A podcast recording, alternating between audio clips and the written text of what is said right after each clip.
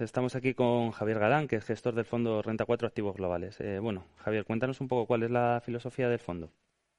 Bueno, a ver, em, Renta 4 Activos Globales es un fondo eh, mixto, ¿no? Es un fondo moderado, el único fondo de gestión em, moderado que, que, gestiono. Eh, porque los otros dos, el Renta 4 para Europa es renta variable pura, ¿no? En Europa y Renta 4 Bolsa, renta variable pura, ¿no? De un fondo de bolsa española, ¿no? Entonces, este es un fondo que es diferente, hay que gestionarlo de manera diferente. Eh, en primer lugar, es un fondo eh, mixto, flexible, defensivo eh, y global. Es decir, aquí puedo invertir no solamente en España, no solamente en Europa, sino que invierto también en, Estados Unidos. El porcentaje de renta variable es mucho más reducido. de media está invertido pues en torno al 25% en renta variable y el restante en renta fija. Em, y en general está invertido, aunque es flexible, eh, es un fondo flexible global, ¿no? Pero, pero de media, desde que yo lo llevo gestionando desde el 2010, hasta invertido la vez que menos, hasta invertido en renta variable al 15% y la vez que, más al 35%. ¿no? Es decir, es un fondo que, que, no se va a mover mucho más allá ¿no? de esos niveles, es un fondo, como digo, moderado para estar en general eh, tranquilo, ¿no? No, no, no, sufrir tanto los vaivenes de los, de los mercados, ¿no? pero obtener algo más de rentabilidad de lo que, de lo que se obtiene eh, solo con la, con la renta fija.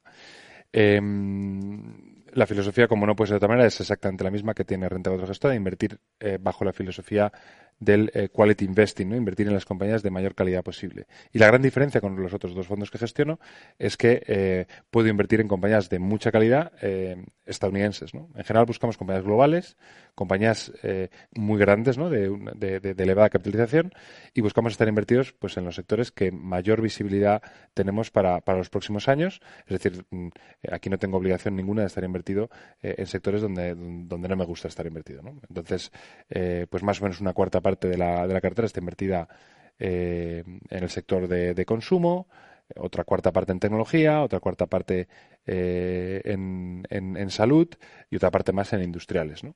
Eh, pero siempre, como mucho, la renta variable representa, como digo, pues en torno al entre el 15 y el 35%. De media, un 25%. ¿no? O sea, en general, los, los fondos mixtos son, o sea, por definición, pues, pues nunca sabes muy bien qué es lo que está haciendo el, eh, el gestor, ¿no? Cuando son tan, tan flexibles, ¿no? Y, nosotros sí que eh, queremos ser más previsibles, ¿no? Eh, y para ser más previsibles, pues tenemos que tener claro eso. En primer lugar, que la parte rentable, que no es la más importante, está invertido en las compañías globales de muy alta calidad. Aquí no hay lugar para el value investing, o sea, simplemente son compañías de elevada capitalización y de mucha calidad, y en los sectores más o menos que, que he estado comentando. Y la, y la, y la parte de renta fija, pues claro, aquí tampoco quiero tener muchos sustos. O sea, yo lo que quiero es que, la renta fija eh, aporte valor. Eh, invertimos en emisiones eh, de bonos muy conocidos por todos. Yo creo que si sacáis la cartera de, de, renta 4 activos globales, ¿no? pues veréis que, que, los bonos de renta fija son, son de compañías que casi todos conocemos. Intentamos que tampoco haya mucha volatilidad de esa parte de renta fija y ahí tenemos que limitar ¿no? la, sensibilidad a los tipos de interés.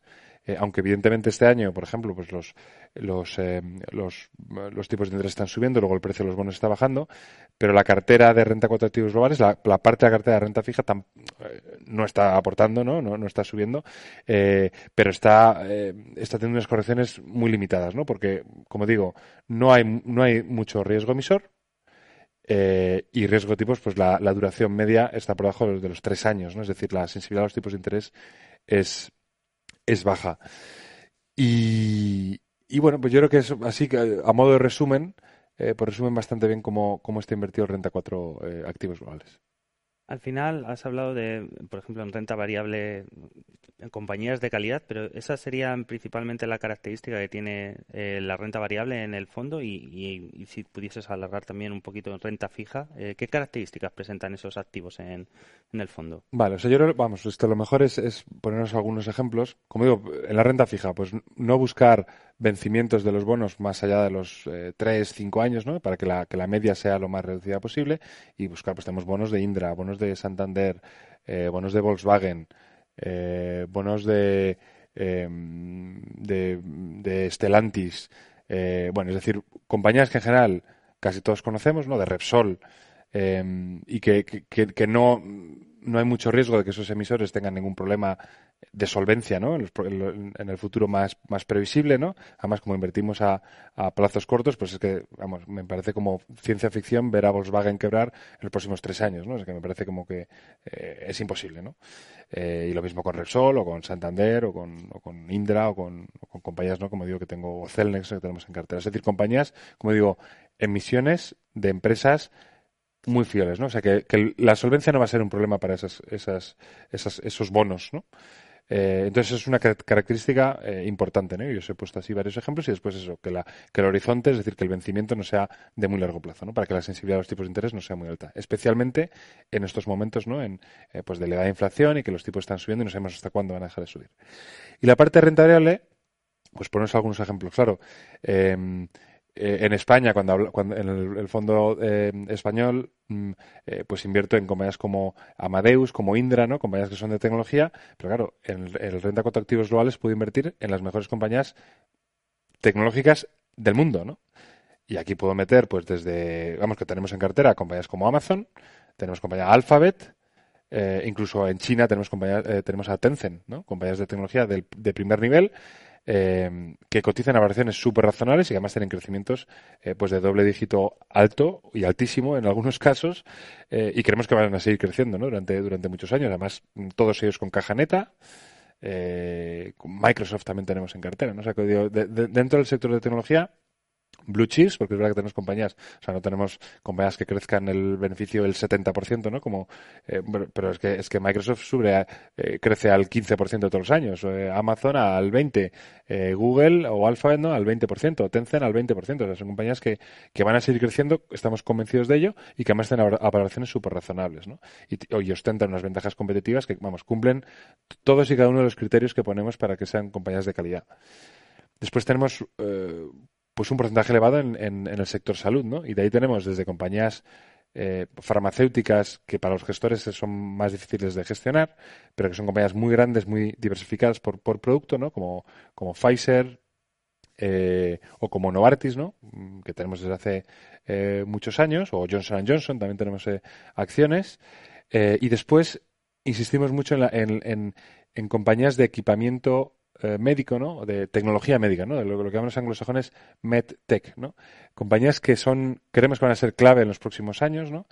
Em, que van a crecer muchísimo y además de una manera muy estable porque no dejan de estar trabajando en un sector salud eh, con hospitales ¿no? y, con, y, con, y con estados. Eh, o sea que una parte del presupuesto ¿no? de, los estados pues va a la salud y va a mejorar ¿no? el, eh, pues la, eh, tanto las cuentas de los hospitales como o sea que sean más eficientes ¿no? que esos, esa pues robótica o tecnología médica pues te permita ser más eficiente y reducir los costes y además que los pacientes estén pues tanto a nivel de prevención que, se, que, que, que, la prevención sea se anticipe lo máximo posible o, al revés, o que simplemente que las operaciones quirúrgicas sean eh, cuanto mejor eh, eh, y menos invasivas, mejor para el paciente, así, bueno, pues tendrá, se curará antes, ¿no? Y, de forma más fiable, ¿no? Entonces, en Estados Unidos hay buenísimas compañías del sector de tecnología médica como Intuitive Surgical, como Boston Scientific, como Medtronic, eh, y son compañías que tenemos un, peso elevado ¿no? en, en, esa temática ¿no? de tecnología de la salud. Después el sector consumo, pues también, tenemos una parte importante, ¿no? Eh, Reckitt, Procter Gamble, últimamente hemos, eh, hemos introducido Adidas eh, en cartera. bueno, para que, veas un, un, poco que las, el tipo de compañías son compañías súper estables, líderes, eh, muy globales que venden en todo el mundo, ya sean compañías americanas o sean compañías europeas, eh, venden en toda eh, en todo el mundo, ¿no? O sea que, eso nos, nos gusta mucho porque te, te, da mucha resistencia a los, a los ciclos económicos. Em, y por último comentaría el sector industrial y alguna materia prima, pero sobre todo el sector industrial, como en el que estamos invertidos en, en Airbus, ¿no? que es una, un duopolio junto a Boeing ¿no? en la fabricación de, Em, de aviones o tenemos acciones de, eh, de Siemens. Em, bueno, pues eh, eh, tenemos acciones de Air Liquid, otra compañía pues líder ¿no? en la industria de gases industriales.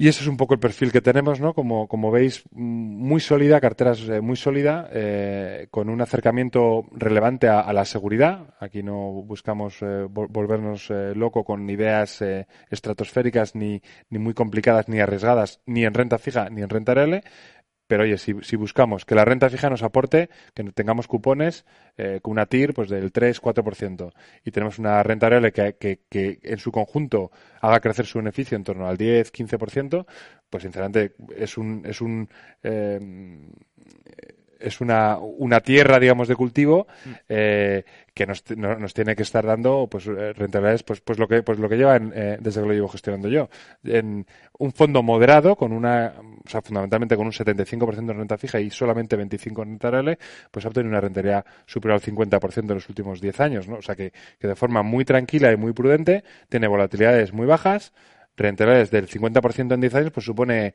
un cuatro y pico anualizado, ¿no? Que, que, como digo, para un perfil moderado y tranquilo, pues está francamente bien. Entonces, ¿el fondo estaría enfocado a perfiles moderados? Bueno, fundamentalmente sí, eh, porque es un fondo en, el que se en el que se cuida, ¿no? Eh, que, nos, que no tenga mucho mucha volatilidad, ¿no? Que, no asuma mucho riesgo de mercado. Riesgo no va a asumir porque la, como, bueno, el, el, acercamiento que hacemos por nuestra filosofía de inversión a la cartera tanto rentable como renta fija es de, máxima seguridad. Es decir, riesgo no va a tener, pero, pero intentar limitar el riesgo de mercado, que es que los movimientos, tanto la renta fija como la renta variable, que muchas veces son muy pronunciados, pues que el fondo lo sufra eh, lo menos posible. ¿no? Eh, y yo creo que más o menos lo, estamos consiguiendo. Eh, y después, pues en general, bueno, para tanto para vale para perfiles de pequeño patrimonio, para, para, perfiles particulares o también para clientes institucionales.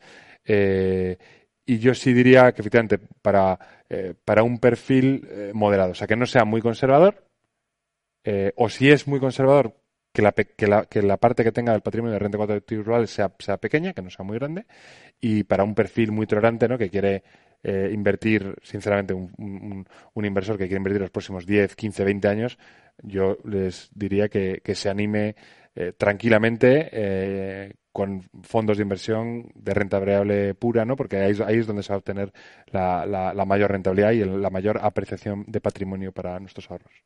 Has dicho que al final ser un fondo moderado hay parte de renta fija, pero evidentemente también hay parte de renta variable, como has estado explicando, y en la parte de renta variable siempre está el factor volatilidad. Hay volatilidad en los mercados. Eh, ¿Cómo hace el fondo para intentar batir esa, esa volatilidad de los mercados? Eh, ¿Con lo que has hablado de la gestión en calidad? O...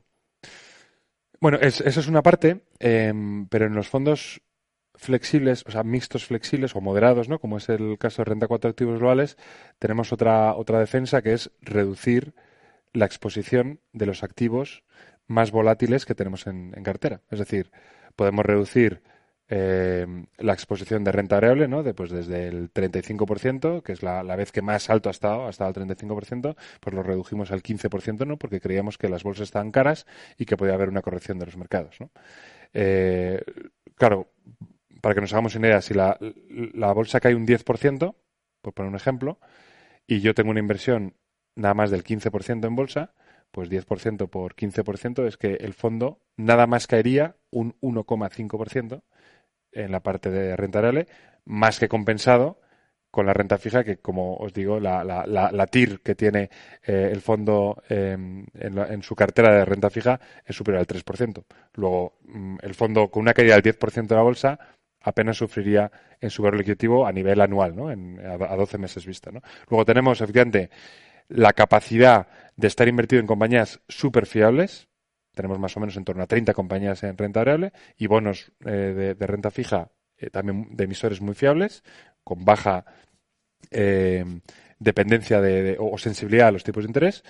que eso nos hace una cobertura natural, es estar en buenas compañías que nos equivoquemos poco, eh, y que no tengamos nunca pérdidas permanentes de patrimonio. Las pérdidas permanentes son cuando tienes que hacer una ampliación de capital súper dilutiva o la empresa eh, quiebra, ¿no? Eh, y si quiebra, pues es a los bonos no, no, no, consigues que te devuelvan ¿no? lo que tú les prestabas a, la, a la empresa y en las acciones pierdes todo tu capital. Bueno, pues eso hay que evitarlo y desde luego no recuerdo ni una ni una acción ni un bono que haya tenido renta contra activos, globales bajo mi gestión eh, que haya tenido ese tipo de pérdida permanente. Ninguno. Eh, y además me permite otra cosa. Cuando tengo una cartera muy, muy sólida y, y, en la que confío mucho y que conozco muy bien, en momentos de caídas de las bolsas como el actual, pues me permiten incrementar y fortalecer esas posiciones, ¿no? A mejores precios, ¿no? Como digo, aprovechamos las rebajas de los mercados ¿no? financieros en acciones que conocemos muy bien, que son de primera calidad y compañías que van a seguir creciendo en los próximos años, y yo aprovecho para comprar a precios más baratos y aprovecho esas rebajas ¿no? de, de los mercados financieros.